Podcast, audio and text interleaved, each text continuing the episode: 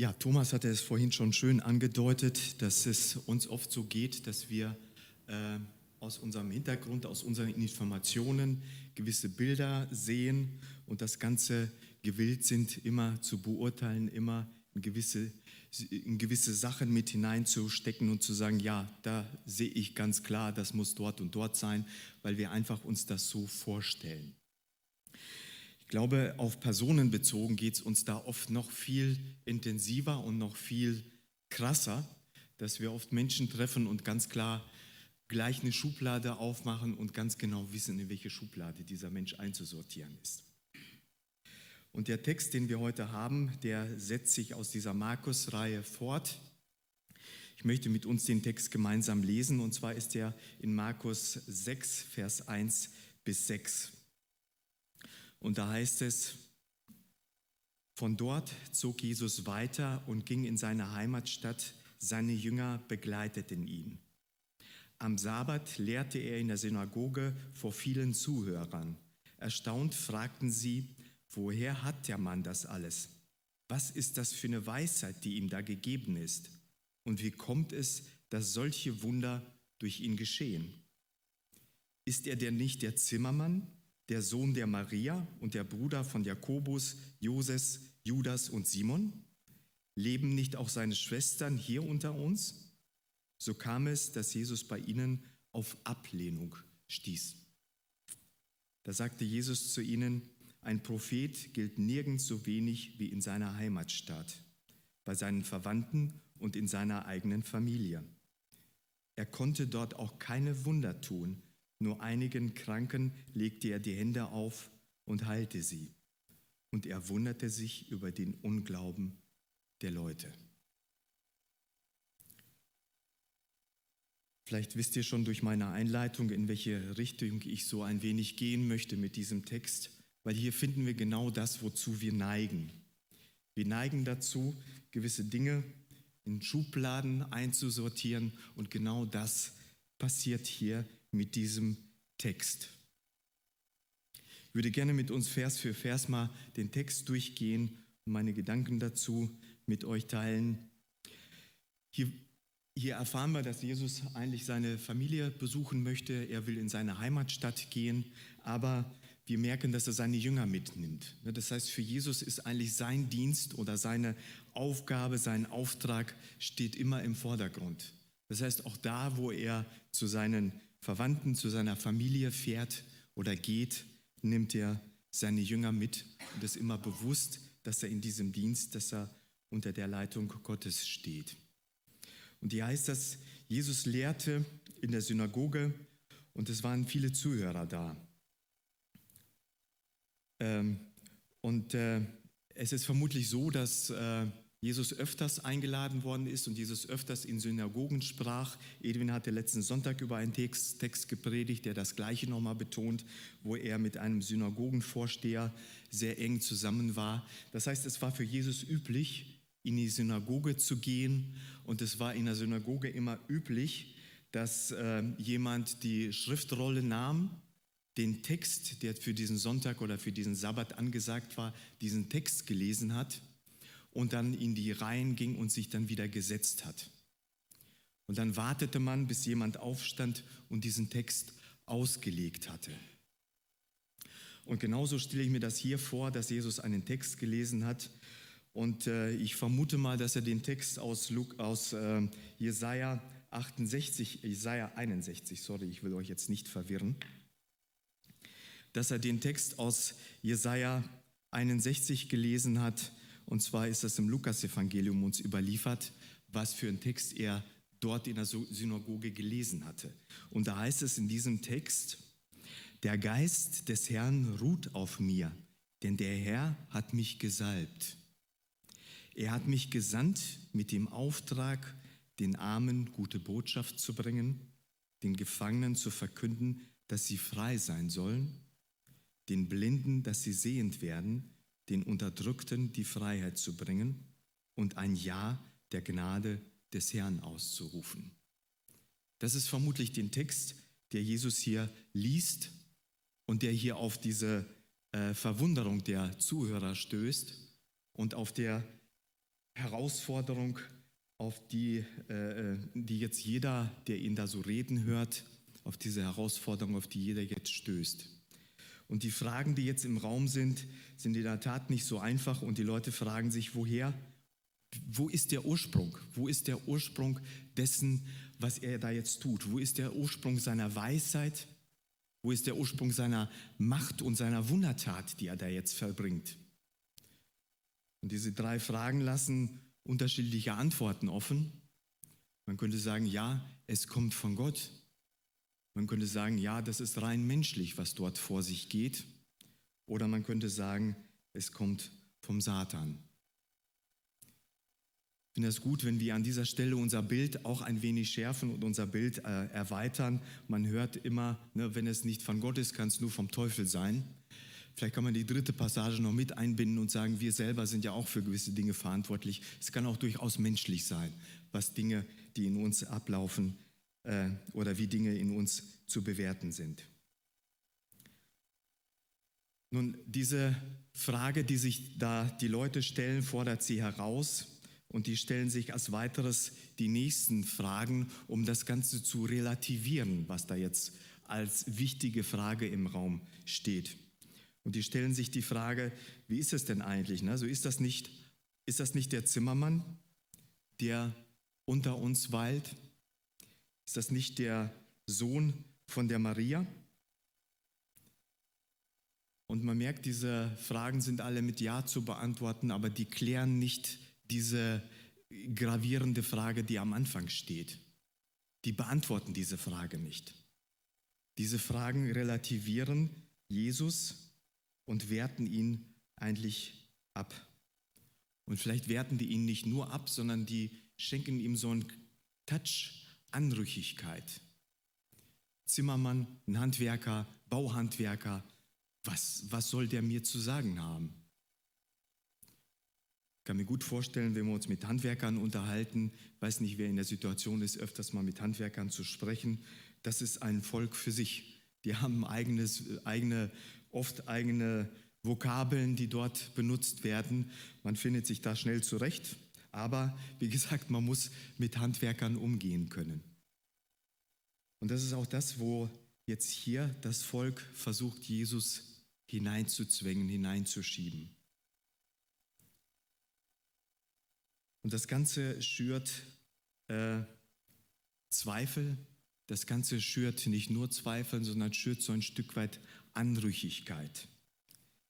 Was mich so ein wenig wundert, hier wird erwähnt, Sohn von Maria. Könnte sein, dass sie sich damals auch schon den Mund da fusselig geredet haben. Was kann der mir zu sagen? Erstmal ist er Handwerker, zweitens ein uneheliches Kind. Steht da vorne und kloppt große Sprüche. Und in dieser Spannung, in dieser Spannung, weiß nicht, wir alle stehen irgendwo in dieser Spannung, auf der einen Seite zu sehen, wer Jesus tatsächlich ist, der Messias, der Retter dieser Welt. Auf der anderen Seite zu wissen, da hat ein Mensch vor 2000 Jahren gelebt. Von dem sind viele Dinge überliefert. Die Frage ist, wie wertest du ihn? Wo sortierst du ihn ein und welches Bild von ihm hast du? Wir sehen hier, dass die Leute also das Ganze nicht positiv aufgefasst haben. Das heißt, sie haben sich entschieden zu sagen, ich äh, degradiere ihn, weil er nicht für mich der Messias ist, sondern der ein Anrüchige, der irgendwas erzählt, was ich nicht glauben mag. Das Ganze geht so weit, dass Jesus auch seine Familie damit hineinnimmt, mit diesem Spruch, ein Prophet ist nichts wert. Das heißt, Jesus sieht genauso seine Familie dahinter. Das heißt, diese, diese, in erster Linie diese menschliche Sicht auf ihn, die befähigt uns, in ihn wirklich nur den Menschen zu sehen und nicht das Göttliche und nicht den Messias.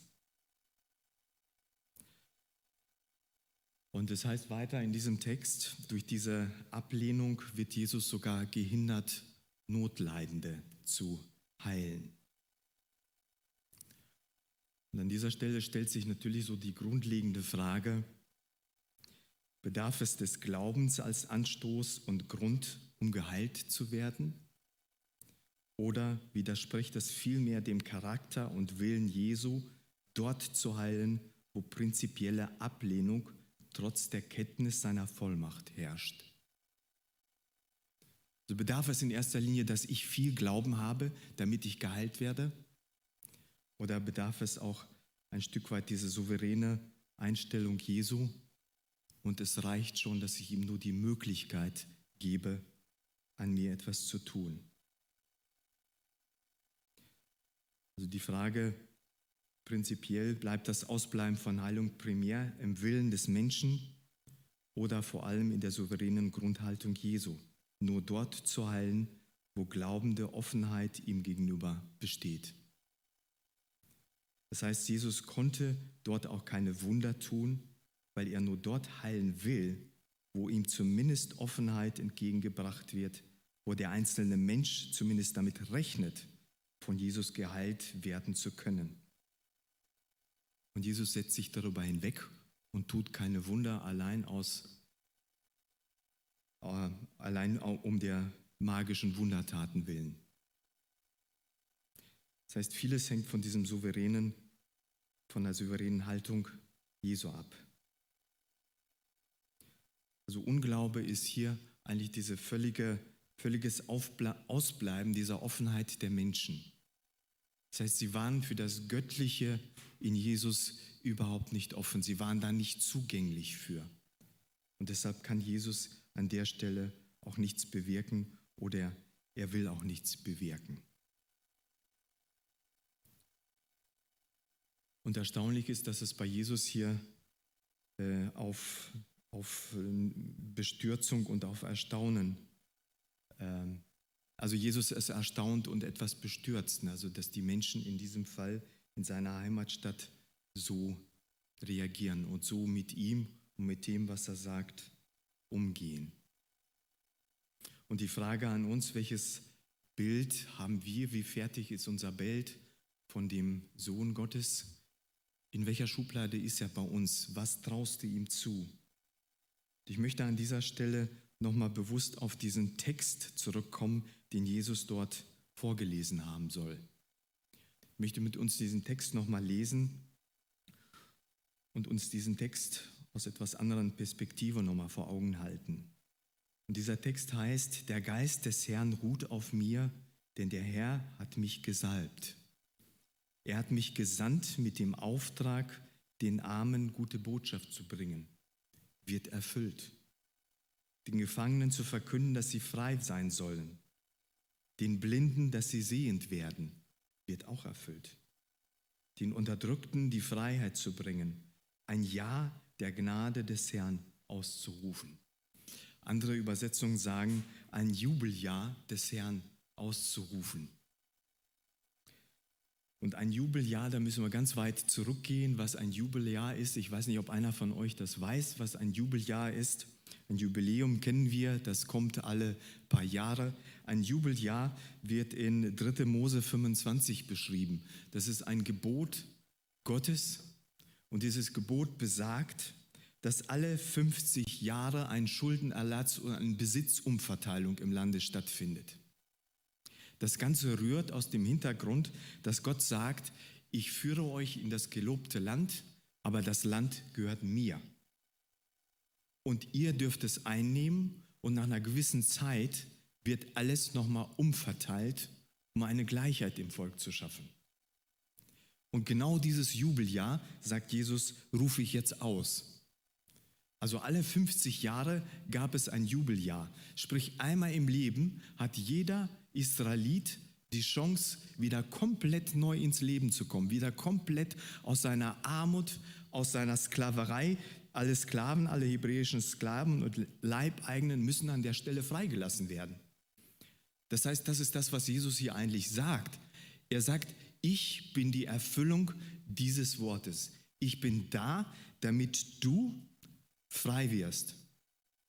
Damit du von deiner Gefangenschaft frei wirst, damit die Arme wieder frohe Botschaft kriegen. Und was kann es Besseres geben, als zu sagen, ich habe mein Land verloren, ich habe es verkauft, ich habe jahrelang gedarbt, jetzt kriege ich neuen Besitz, jetzt kriege ich neues Land, ich kann es wieder bebauen, ich komme wieder neu ins Leben zurück. Gefangene werden befreit, das heißt, Leute, die gefangen waren, hatten eine Amnestie erlebt. Was gibt es Besseres für jemanden, der festsitzt, als eine Amnestie zu erleben und zu sagen, yo, ich kann die Freiheit wieder neu erleben. Und das ist das, was Jesus hier sagt und das ist das, was scheinbar den Leuten ein Dorn im Auge ist. Und das ist das, was er eigentlich heute dir sagen möchte. Er ist der gleiche, er ist der gleiche Gott, der gleiche Messias, der uns eigentlich diese Botschaft geben möchte. Du hast die Chance, wie ein PC, wie ein PC, der mit vielen Viren befallen ist. Die Festplatte ist voll mit allen möglichen Zeugs. Du startest den Rechner neu, du drückst den Reset-Knopf, das Ding fährt hoch, aller Müll wird durch einen Virenscanner gereinigt, du hast einen sauberen Rechner, kannst wieder sauber und normal weiterarbeiten. Wäre es nicht schön in deinem Leben, so einen Reset-Knopf zu drücken und zu sagen, Gott, resette mich mal, lass mich wieder neu starten, lass mich wieder neu diese Energie, diese Freiheit in dir erleben und lass mich nach vorne gehen. Und das ist die Botschaft, die ich uns heute Morgen mitgeben möchte. Also diejenigen zu Hause, die noch, äh, noch nie diesen Schritt gewagt haben, zu sagen, ja, Jesus Gott, mach mich neu. Und diejenigen, die hier sind, die diesen Schritt schon x-mal gemacht haben, mach es wieder. Mach es wieder, gib dich ihm hin und sage, ich brauche diese Befreiung eigentlich jeden Tag aufs Neue. Und es ist nichts Tolleres, als von Gott die Zusage zu bekommen, ich kann jederzeit ein Jubeljahr für dich starten. Das möchte ich uns zurufen und möchte mit uns gemeinsam noch beten. Ja, himmlischer Vater, du weißt, wie oft wir dich einsortieren, du weißt, wie oft wir ein klares Bild von dir haben, was du tun sollst, was du lassen sollst, wie du in unseren Augen wirken sollst. Ja, aber wir müssen uns immer wieder trotz allem oder trotz intensiver Erkundung deiner, deines Wesens, trotz intensiver Erkundung von dir zugestehen, dass das alles immer nur Stückwerk ist. Ja, und so hilft du uns immer wieder, unser Bild von dir zu korrigieren und unser Bild von dir immer wieder neu schreiben zu lassen. Danke, Jesus Christus, dass du derjenige bist, der diese Prophetie auf sich bezieht, der als Sohn auf diese Welt gekommen ist, um uns von vielem, was uns belastet, zu befreien.